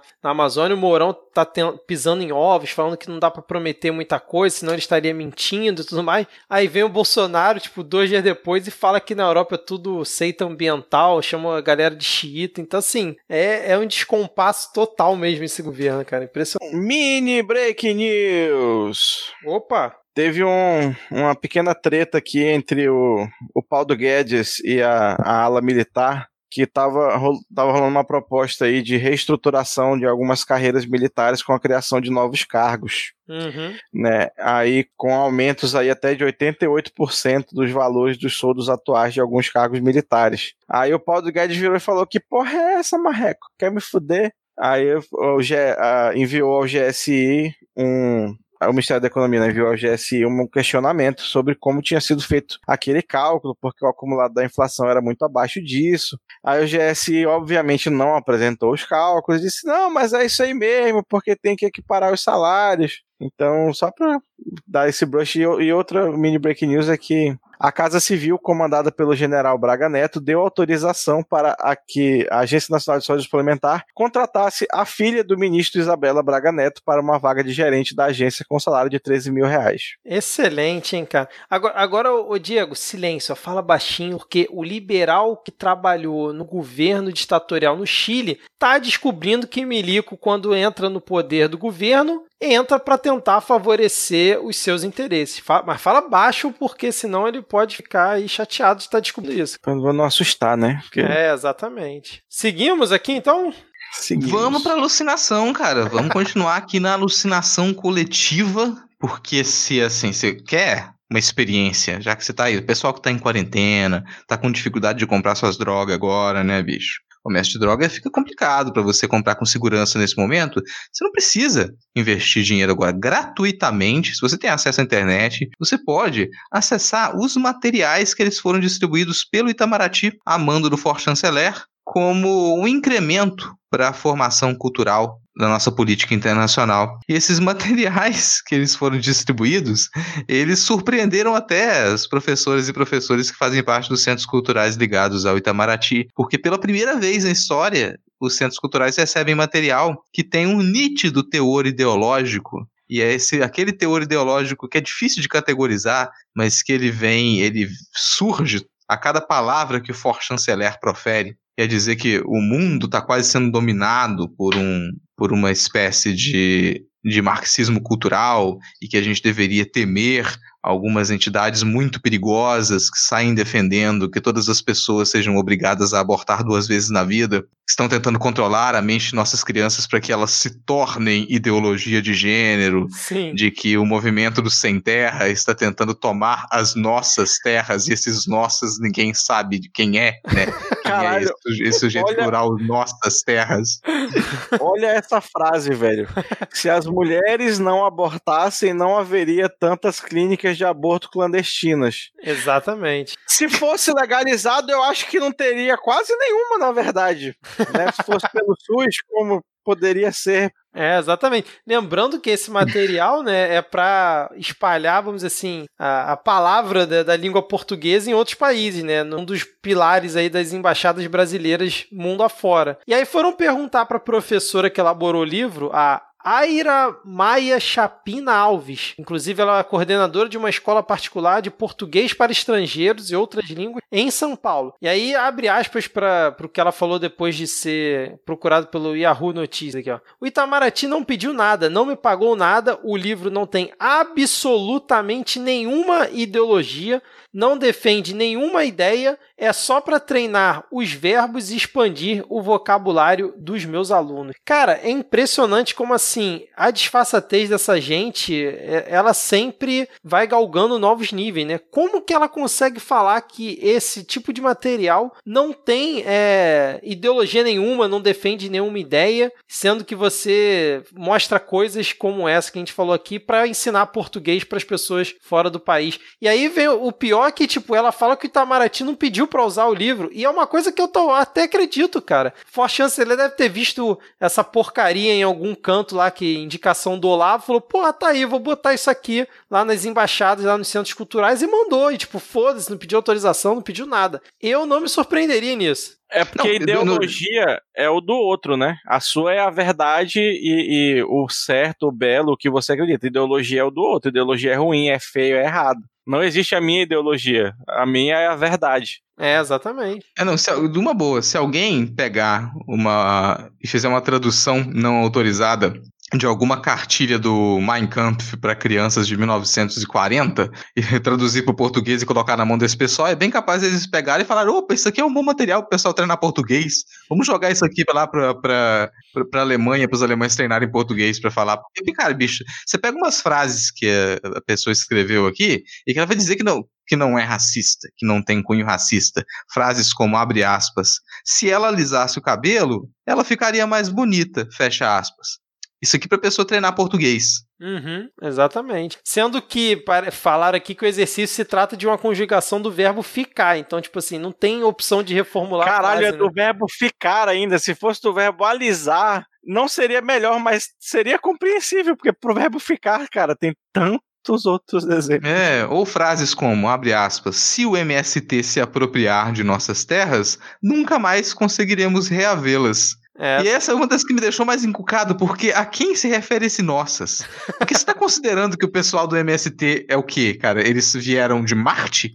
Sabe? Eles vieram de Vênus? Eles não fazem parte da- da- dessa nação? É isso? De nossas, se apropriarem de nossas terras? Porque até o MST, até onde eu saiba, ele não sai se se pegar esse nossas, ele não sai por aí se apropriando de terras. Principalmente Quem de terras faz isso é grileiro, né? é, quem Normalmente. faz primeiro, meu amigo. Não, e o MST não dá um pulinho, sei lá, em outro país ou em outro planeta, né? Pra fazer aqui uma É. apropriação de terra improdutiva, né, cara? Mas é isso aí, assim, a nossa dose de alucinação aqui na. E isso, pior, essa, essa cartilha vai continuar rodando. E vai continuar Não, rodando. O que eu falei é que tiraram a cartilha do site do, do, do Itamaraty. Tem o link pra cartilha na matéria e o link não tá funcionando. Foi isso que eu quis dizer, não que é o site da- que, a, que a matéria não tava abrindo. É. Ah, e assim, o, o- o chute aqui também, mais um chute. É, me parece que o For Chanceler, ele nos últimos tempos, ele tem é, sido mais frequente nas suas loucuras, porque talvez ele esteja próximo de deixar o cargo. Não sei que contexto exatamente vão tirar ele do cargo, mas, do cargo, mas os comentários é de que em breve talvez ele saia do cargo. E antes de sair do cargo, ele tem tentado fazer de tudo. Tem montado eventos para poder divulgar a sua, sua ideia de marxismo cultural, tem tentado aparelhar ainda mais o Itamaraty, porque talvez nos próximos tempos, nos próximos tempos ele deixe o, car o cargo, embora ele vá continuar ainda como um, um embaixador de carreira, né? Um diplomata de carreira, desculpa, vai continuar como um diplomata de carreira, mas ele talvez não seja mais chanceler. Sei lá, quem é que pode ser o nosso chanceler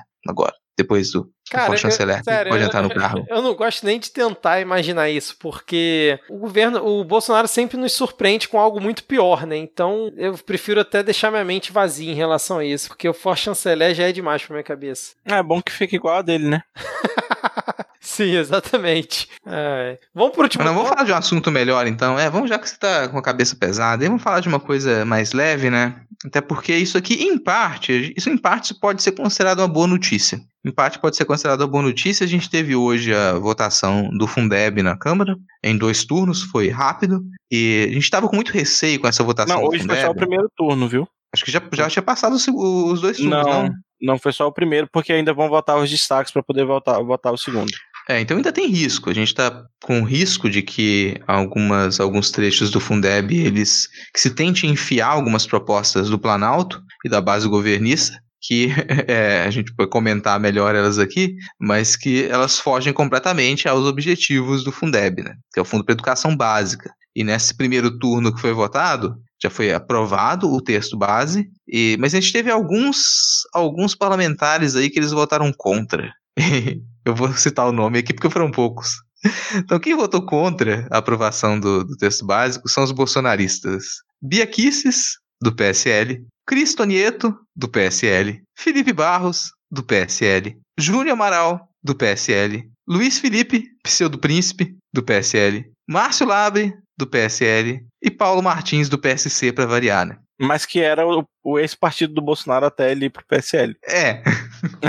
Então, com, com exceção desses parlamentares, o texto base ele foi aprovado no primeiro turno de votação no Congresso, mas a gente fica com, alguns receios porque há possibilidade de se enfiar algumas, ah, alguns, algumas ideias do governo ali para redestinar ou recortar parte da verba do Fundeb para distribuição de renda, redistribuição de renda, o que não é interessante você misturar as duas coisas, misturar a verba para educação com projetos de redistribuição de renda. Né? A gente tem, são duas casas distintas e a proposta do governo é tentar misturar isso, sem contar a parte de desconsiderar creches como parte do sistema de educação. Você trabalharia como creches como assistência social e não como parte do sistema de educação, que é um erro. Isso aí provavelmente isso não, não passaria, porque isso já é uma discussão vencida em outros momentos, né? É, parece que é, utilizar esse recurso né, do Fundeb, parte dele, para aderir a esse novo programa aí que o governo está pretendendo lançar, que é o Renda Brasil, isso foi barrado, né? Não, não, não aprovaram essa situação, mas claramente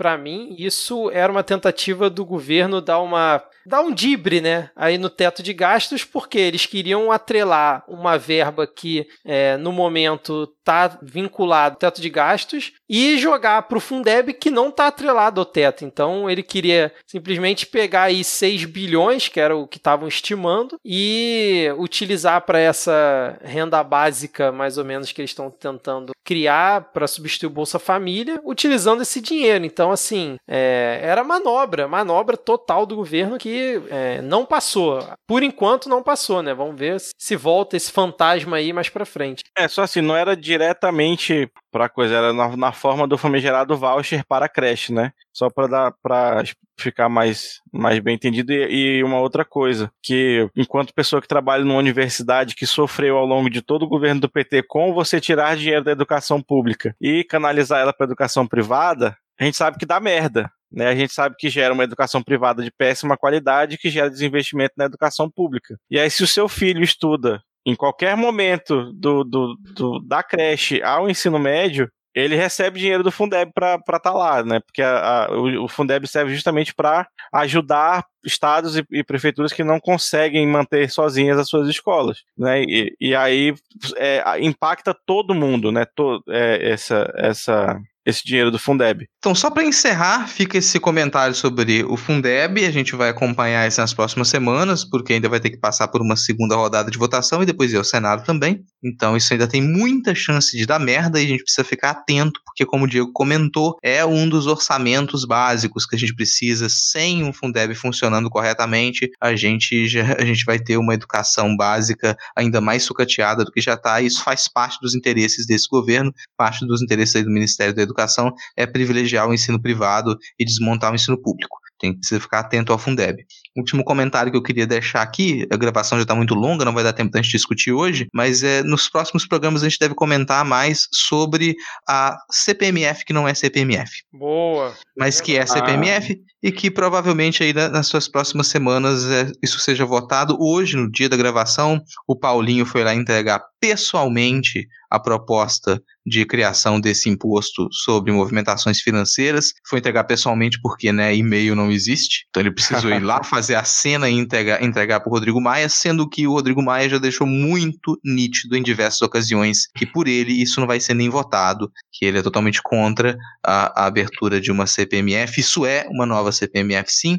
Lembrar que o Centrão, que até pouco tempo era só liderado pelo Rodrigo Maia, ele foi o, quem puxou e encabeçou o fim da CPMF. Então, esse Centrão votar para que ela voltasse agora seria mais um, um reflexo da, do Centrão comprado pelo Bolsonaro com cargos e verbas públicas, mas eu ainda acho pouco provável que isso realmente entre em votação enquanto o Botafogo estiver na presidência da Câmara. É, e, Rodrigo, esse é Guerreiro, do povo brasileiro. Não, assim, eu, eu também achava isso igual o Rodrigo está comentando. esse é o meu medo maior depois que o Rodrigo Maia sair, que provavelmente ele não deve colocar alguém alinhado a ele, né? Principalmente porque ele perdeu o centrão. Tá arriscado entrar algum Arthur Lira da vida, né? Enfim. Mas eu comecei a também ficar com mais receio desse imposto quando ouvi a notícia que a CNI, né, que é a Confederação Nacional da Indústria, está apoiando a criação desse novo imposto em troca da desoneração da folha. Então então eu já começo a ficar com o pé atrás de que isso realmente não vai passar, cara. Não, se for colocado para votação, tem o risco de passar. A questão é se vai ser colocado para votação, porque ah, para isso o Rodrigo Maia precisa colocar. Uhum. Ele, enquanto ele está como presidente da Câmara, ele ainda tem essa prerrogativa.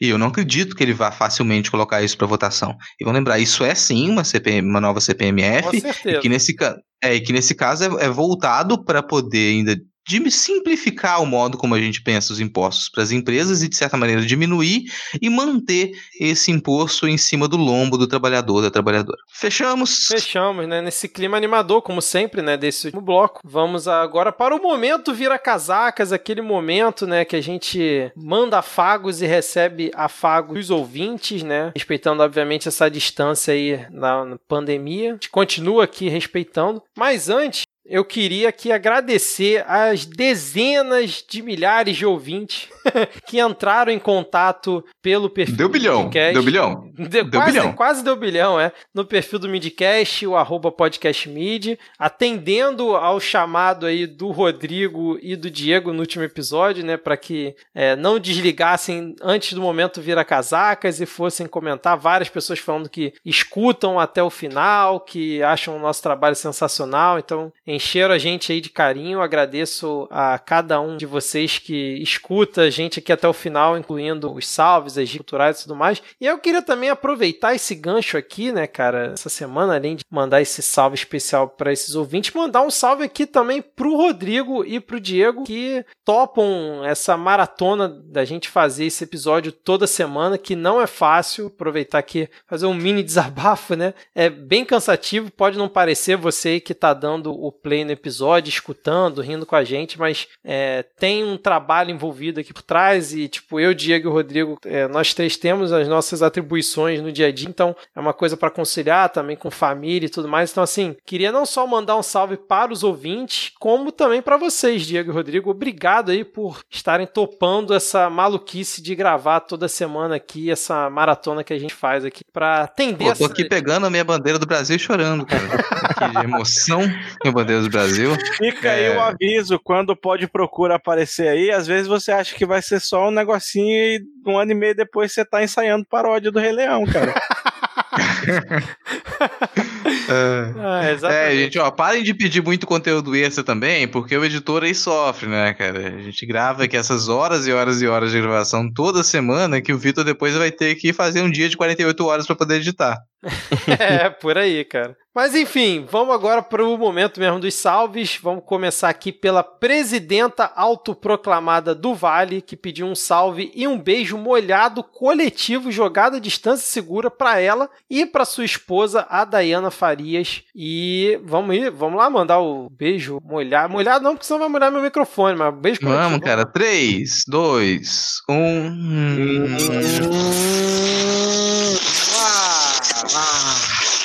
Eita Caraca, porra. esse aí foi molhado mesmo, hein, cara. É. O Jorge Alfradic pediu um salve para todos os midcasters. Ó, a gente tem um nome aqui, midcasters. Para o casal recém-formado Lulinha e Jujuba, as calopsitas, né, lá do Jorge Alfradic. E para sua linda companheira, palavras do Jorge, tá? A Fernanda Catete. Então fica aqui mais esse salve. E um salve especial para o meu queridíssimo Denis Almeida, né? Que ele mandou um salve aqui para toda a nossa bancada, né? Eu, Rodrigo e Diego. Bancada de alta performance, segundo ele, né? E eu quero mandar um salve também pro Denis, que ele pediu escusas, né? Por ter, segundo ele, pagado de palestrinha num tweet que eu fiz aí é, essa semana. E, Denis, para com isso, cara. Nada de palestrinha, você só ampliou o debate ali, explicando um ponto. E nada de ficar pedindo desculpa, cara. Isso aí é. Isso é guarda para quando você esqueceu o aniversário de alguém, quando você errar na, na, no jantar que você tá fazendo. Aqui não precisa, não, cara. Tamo junto. Segue aí. Inclusive, segue aí. inclusive vamos popularizar esse, esse movimento. Não peça desculpas, agradeça. Se era o que você queria dizer, né? É, exatamente. De... ah, é, é, acho que é muito bom. O Alexandre, o arroba Cataploft. É, é uma, uma clássica onomatopeia de coisas caindo. Ai, meu Deus Diz que tá chegando hoje no momento Vira Casacas e agradece aí se rolar um abraço sem contato. Então, um abraço, Alexandre. A Vivian Cal pediu beijos e abraços para nós, para arroba Carla Riete, pro arroba o tetranome. O tetranome. O tetranome, cara. O tetranome. tetranome. Ok. A gente não lê, não lê a head, né? Fica lendo, enfim. E para as irmãs, arroba Naishal e Prishal que ela tem quase certeza que já curte o midcast, mas se ainda não, já pode cancelar a amizade. Então, arroba Naishal e Prichal, por favor, escutem, escutem o midcast para não perder a amizade da Vivian e para ganhar as nossas amizades também. Um salve aí para a Fátima Xavier e para a Thaís Kisuki e também para o Patrick lá do Dragões de Garagem que mandou uma mensagem super bonitinha para a gente lá depois do último episódio. Aqui os últimos salves para fechar aqui, o Hugo Caldas mandou um beijo para a mulher da vida dele, que finalmente entrou no Twitter essa semana, que é arroba Luciana Clarice6. Com essa pronúncia, essa é a pronúncia correta para o arroba da Luciana. Luciana Clarice6. Ela é ativista defensora dos direitos da mulher, além de, nas palavras aqui do Hugo Caldas, ser muito linda e cheirosa. Ele pediu desculpa por ontem. A gente não sabe o que aconteceu ontem, a gente não sabe o que aconteceu naquela segunda-feira, Luciana, mas aqui o Hugo tá pedindo desculpas e ele ainda acredita que ele merece o seu coração. Eita! Mandar aqui um salve também para Simone Braga. Ela pediu um salve e deixou um parabéns para o pessoal do podcast Materializando a História, que completou aí um ano de vida podcastal e com, no contrafluxo da ignorância. Então, longa vida aí para o projeto Materializando a História. Para finalizar, o sempre presente Jornal Ataque pediu um salve para eles e para o arroba Papai Bozo. Fica aí um, um abraço um salve para o perfil do arroba.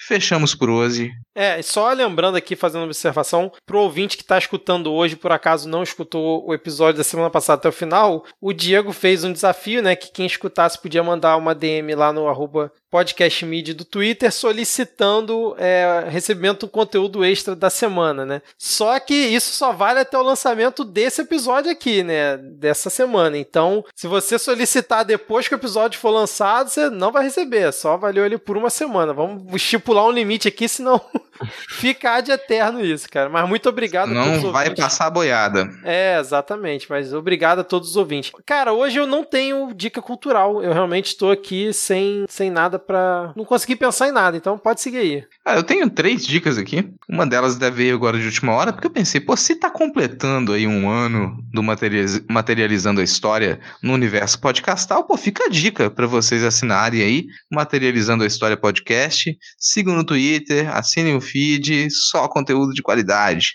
E as minhas outras duas dicas aqui, o podcast que já estava separado antes para indicação, bicho, melhor nome de podcast. Eu estou ouvindo muito conteúdo de terror, de podcast de terror recentemente. E teve um que é muito divertido, que é chamado É Você, Satanás? podcast É Você, Satanás, que ele fala um pouco sobre histórias, relatos de Satanás. terror. É, às vezes envolve, às vezes envolve Satanás, assim. Então, para você ir lá escutar, abraçado com seu encosto, é você, Satanás. Eles não estão no Twitter, eu acho, só estão no Instagram. Eu encontrei em algum feed, né, fazendo pesquisa de podcast, já que eu não tenho Instagram, mas fica aí linkado aqui o Instagram do É Você Satanás e a sugestão para que vocês escutem. E a minha última indicação é um anime gente terminou de, de, assistir um anime de 1998, que muito bom. gente, são só três episódios do Serial Experiments Lane. É um, um, então, um anime mais lisérgico também, já que a gente falou de muita coisa lisérgica. Hoje eu lembrei que a gente terminou de assistir esse anime lá de 1998. Você está querendo aí passar por uma certa viagem visual e tecnológica, é, você pode encontrar isso caído em alguns caminhões ali pela internet. eu queria trazer, só relembrar que eu falei lá do vídeo do mecanismo da cocoquina. Se você quiser ver, tem o link aí na descrição. E eu queria indicar também um episódio 76 do Roteirices Podcast, onde o, foi entrevistado o presidente do Conselho Distrital de Saúde Indígena Yanomami em Roraima, o Júnior Recurari Yanomami. Aí ele fala sobre a questão da Covid e da de estarem tentando forçar cocoquina em indígenas também aí fica a dica. É isso? Fechou então? Fechou. Fechou. Então, ouvinte, se você chegou até o final e curtiu esse episódio, compartilhe ele, faça a palavra do Midcast chegar em mais pessoas, perturbe aquele seu amigo, aquele seu parente, manda lá o episódio, fala, escute isso aqui que é muito bom. Além disso, ajuda demais se você avaliar o podcast na Apple Store ou no aplicativo que você utiliza. Então, até semana que vem. Muito obrigado e seja o que Deus quiser. Ou não, né? Falou. Valeu. Tchau, tchau. tchau, tchau. Falou, valeu. De, de, depende do Deus que você pergunta. Se for do Bolsonaro, eu prefiro que não. Exatamente. É.